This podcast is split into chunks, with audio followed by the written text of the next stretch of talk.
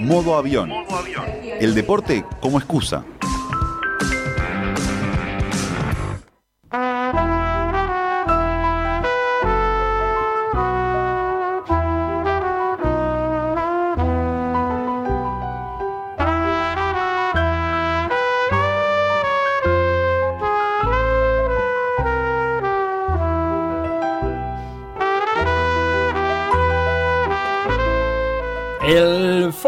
Green es un cuadro de Nailsworth, un pueblito de 6.600 habitantes eh, dentro del condado de Gloucestershire. Gloucestershire.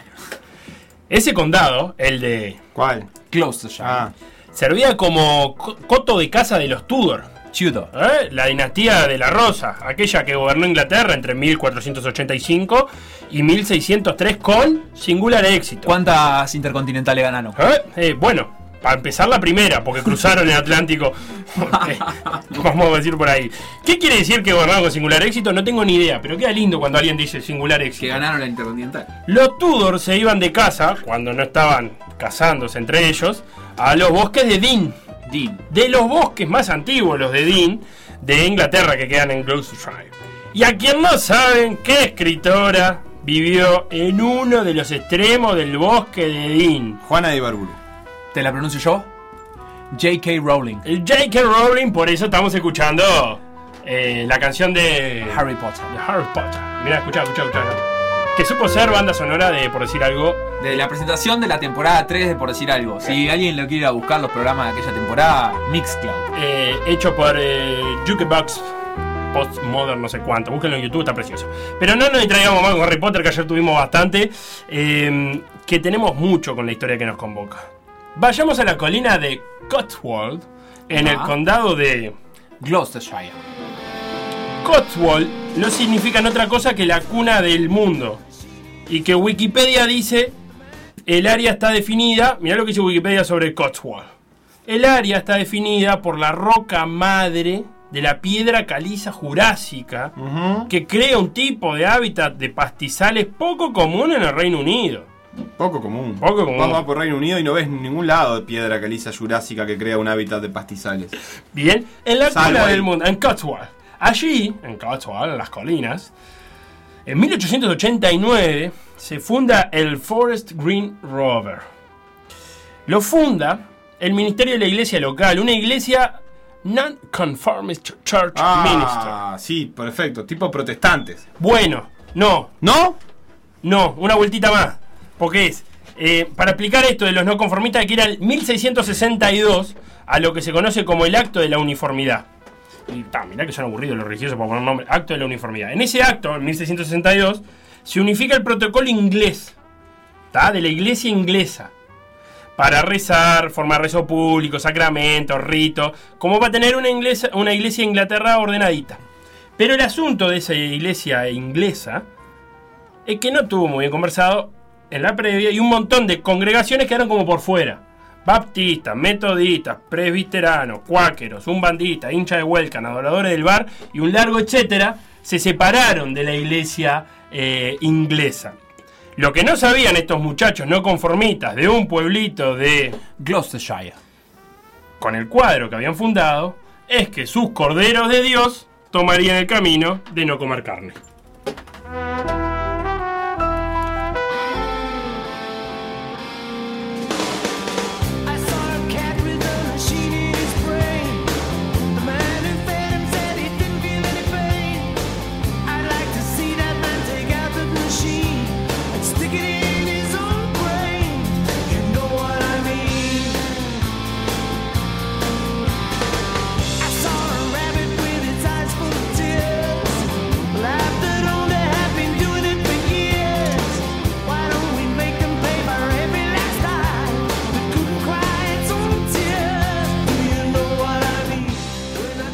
Semana salió la noticia de que Héctor Bellerin, jugador del Arsenal en Inglaterra, se volvió accionista de un cuadro de fútbol de la cuarta división inglesa. Este cuadro es nada más ni nada menos que el Forest Green Rovers. Un cuadro que es curioso bastante, más que nada por el hecho de que, de que es el primer y el mayor equipo de fútbol vegano. Ahí entendés el chiste de cordero. ¿Entendés? El cordero No. de Dios y lo, está. Ah, porque no comen cordero. Y no, si Y no son veganos. Pero bueno, no es muy gracioso entonces el chiste. Está, perdóname. Adelante, Valentín. Como catador te Ah, me voy, me voy, me voy.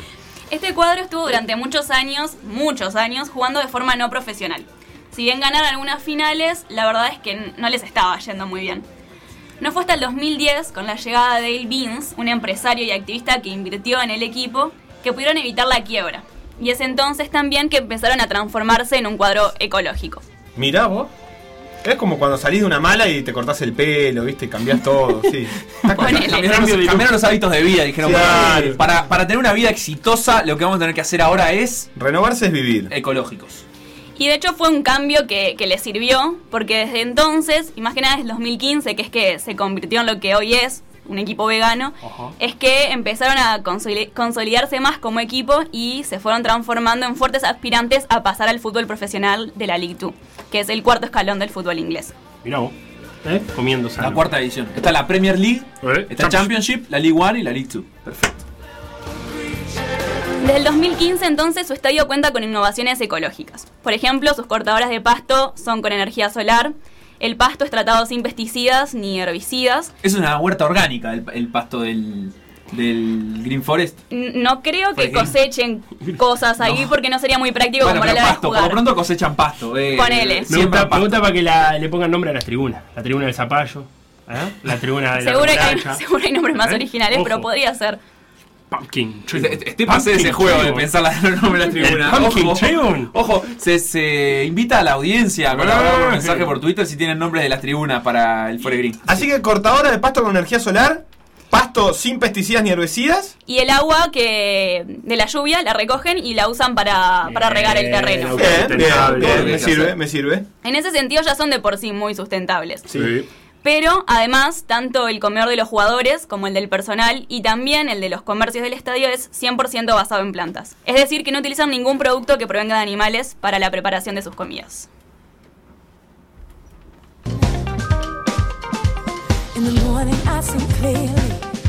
Mm, ¿Cómo suena esto? ¿Qué es esto? Porque, no sé, suena... a, mm. A ver, Beto. ¿Qué, qué, estilo es esto? Esto es Funky. eh, Vegano. Rhythm and blues. Pop vegano. vegano. Soul. Being careful of our temporada del 2016-2017 Mm. fue que los Forest Green Rovers finalmente llegan a la League 2 y si bien estuvieron en tercer lugar, lejos de los dos primeros, se convirtieron de esa forma en uno de los 92 equipos profesionales de Inglaterra. Mira tú. Así ¿Eh? que ascendieron saliendo tercero. comiendo verdurita. Ajá.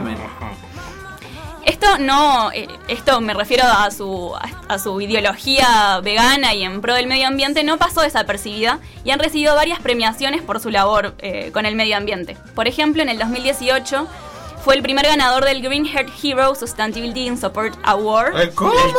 ¿Cómo? ¿Cuántas palabras en inglés? Demasiado, ya me les decía, yo ya me trabo en español, imagínense en inglés. Green Heart Heroes Eh, héroe de corazón héroe de verde. corazón verde. Ahí está. Hulk. Sustainability in Sport Award. Perfecto, está. La sostenibilidad en el deporte. Qué específico el premio. Es súper específico, pero estuvieron por delante del Manchester City. ¿Qué hace el Manchester City? No les creo nada al Manchester City. Algo habrán hecho por el medio ambiente, pero no lo suficiente o no tanto como el Green First Green Rovers. Y Sí. también, eh, bueno, fue ese premio entre otros que, que estuvieron, por, lo- por los cuales participaron y que son bastante importantes en, en Inglaterra, o sea, como Bien. para la ciudadanía en sí.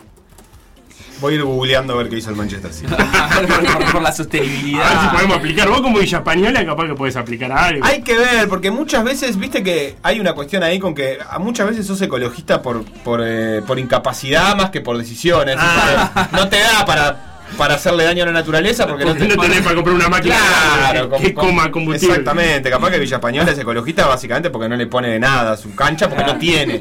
Como mi abuela, que, no como mi abuela que sacaba el agua con, con la bomba de mano en, en su casa del Pinar, pero no e- era porque no tenía para comprar la bomba eléctrica. Claro. Después puso la bomba eléctrica. ¿Qué pasó con Héctor Bellerín? Héctor Bellerín, el, que les, el deportista del Arsenal que les Ujú. comentábamos que, que es el nuevo accionista, El peinado particular, Héctor Bellerín. Por las dudas. contó No sé qué que, el, que el Forest Green Rovers llamó su atención cuando jugaron un amistoso en el 2014. Ajá. Y que es desde entonces que tuvo interés para, para trabajar con ellos. Bien. Él además es vegetariano y desde hace tres años Eh, él es vegetariano desde hace tres años, perdón, Sí. y eh, desde entonces, bueno, notó que se siente más fuerte y, y con más energía a la hora de salir a la O cancha. sea, no Eso solo lo es él- vegetariano, sino que está en la lista de jugadores que defienden la dieta vegetariana como eh, dieta efectiva para, para hacer su tarea, para hacer su trabajo, para el deporte. Exactamente. Mira vos, Héctor Bellerín. Tengo acá la lista de Sí. los del 2020, del Green Heart Hero A ver. en Sustainability in Sports Shortlist. Bien. Ganador, el Arsenal. Opa, un ¿qué hizo? pesado. ¿Por Eh, parece Pero- que pa- Sí, parece que sí. tiene un estadio que es de los más eh, amigables con el medio ambiente, eh, mm, energizado, digamos, este, por 100% por energía renovable, Sí, powered. Eh, mm, alimentado, alimentado, Ah, eso es lo que quise decir, 100% por energía renovable, además tiene una capacidad de almacenaje para darle energía a la cancha durante 90 minutos. Y dice, crucemos los dedos para que no haya tiempo extra, dice acá la gente del inglés. Hero Heart. Otra cosa que, que tuvo el Arsenal, que fue impulsado por, por Héctor Bellerín justamente, es que, si no me equivoco, la temporada pasada, este jugador se comprometió a plantar 3.000 árboles por cada victoria del Arsenal. Opa.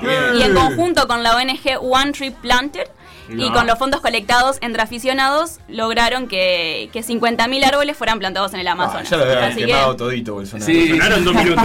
Estos son los árboles Bellerín para afuera. ¿Cómo está la orden del día ese chiste, eh? Porque cuando Valentina trajo el dato, yo le dije lo mismo en Qué producción. lindo premio este, pero hay muchas categorías. Voy a, voy a, voy a seguir buscando. Tengo el, al Lord Cricket Ground, al Brighton, a Hove Albion. El Lord's Cricket Ground es el estadio de cricket más famoso del mundo. Queda ¿Sí? cerquita de los estudios de Abbey Road. Y es el- donde Inglaterra juega sus partidos de selección de cricket. Y el Brighton tiene una gaviota en su escudo. Capaz ¿Qué que solo por eso significa que, que el estadio sea landfill free? ¿Qué? Landfield. Landfill free, porque es landfill free desde 2009. Mirá vos. Y además, eh, bueno, otro montón de cosas que no sé, tiene biogás. La verdad que no, no sé para, cuáles son los méritos bien del Lord Cricket Ground.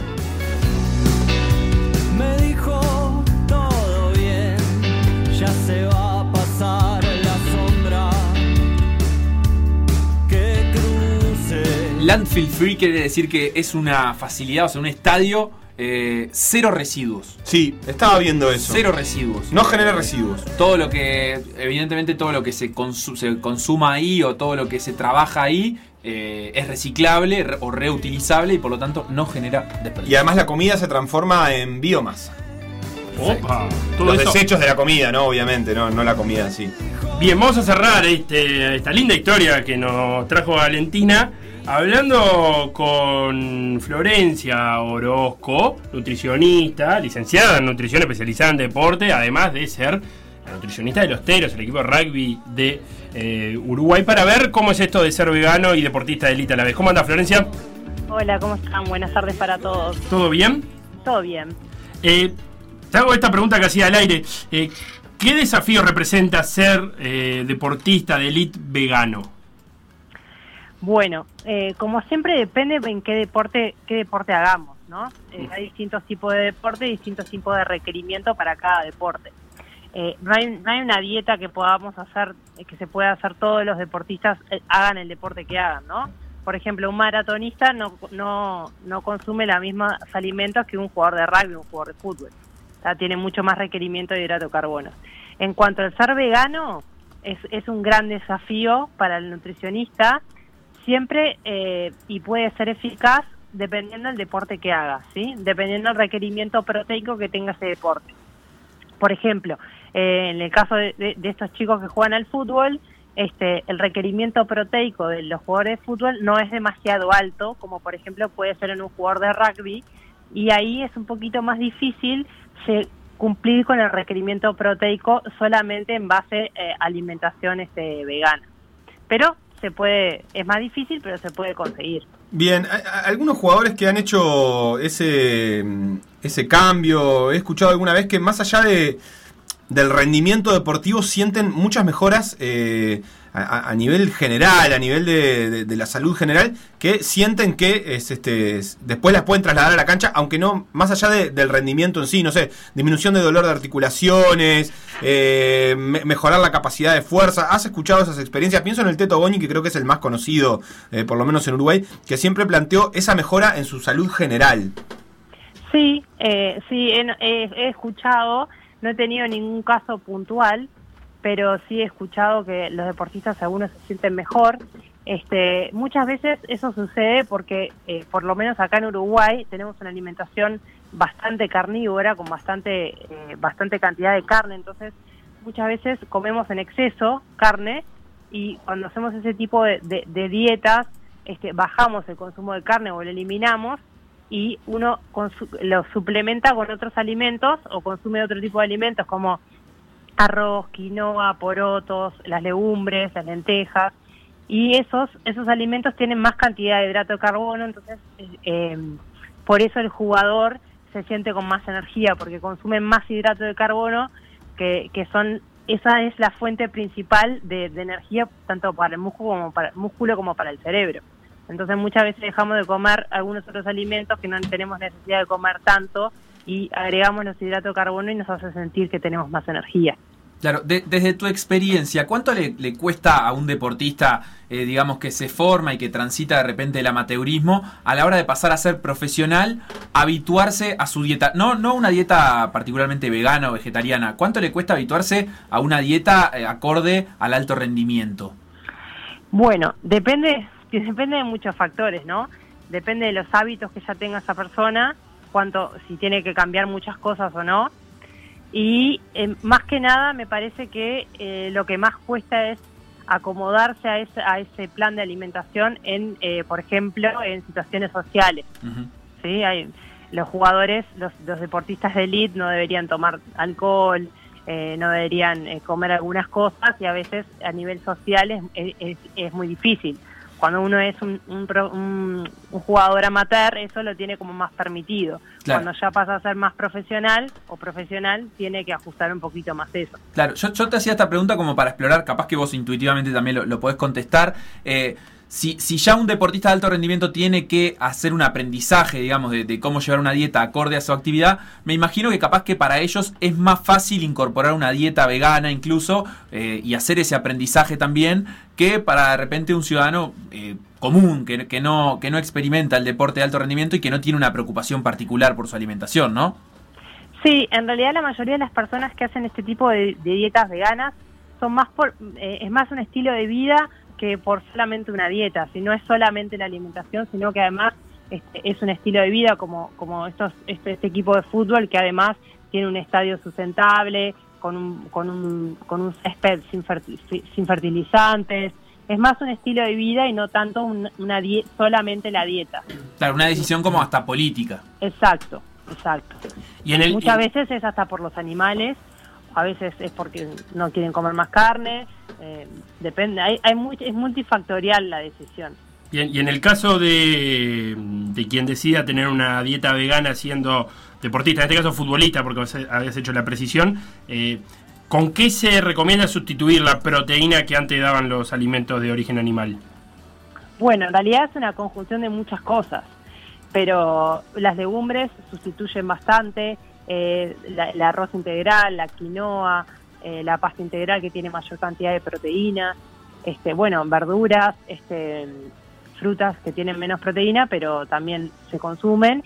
Y después eh, hay que tener bastante precaución con eh, algún tipo de vitamina, por ejemplo la vitamina B12, que solo la obtenemos de los, de los productos animales, entonces hay que hacer una suplementación. O sea, yo diría que el que quisiera ser vegano, cambiar una alimentación vegana, tendría que asesorarse con un nutricionista para poder tener una alimentación completa, porque muchas veces lo que pasa es que, bueno, pasan a ser veganos dejan de comer algunas cosas o, o comen algunas cosas mal y, y no están aumentando su rendimiento solamente con ser veganos. Entonces habría que asesorarse con a- algún nutricionista o especializado en, en- en- en la alimentación vegana o no, para que pueda este, tener un, un- una completa aporte de, de todos los nutrientes, y no solo de, de hidratos y proteínas, sino que además de todas las vitaminas y minerales que, que el hierro, por ejemplo, este, habitualmente se mandan a hacer varios estudios para saber cómo están los niveles de ciertos minerales este, y de vitaminas para poder este, ver si hay que suplementar o no. Generalmente los veganos, por ejemplo, con vitamina B12 se suplementan sí o sí. Florencia Orozco, licenciada en nutrición, especializada en deporte, nutricionista del Ostero. Muchísimas gracias por sumarte a contar esta historia del Forest Spring Rover y explicarnos un poquito sobre el veganismo y el deporte. No, gracias a ustedes por la invitación. ya se va a pasar la sombra. Por decir algo. Seguinos en Facebook, Instagram, Twitter o Spotify.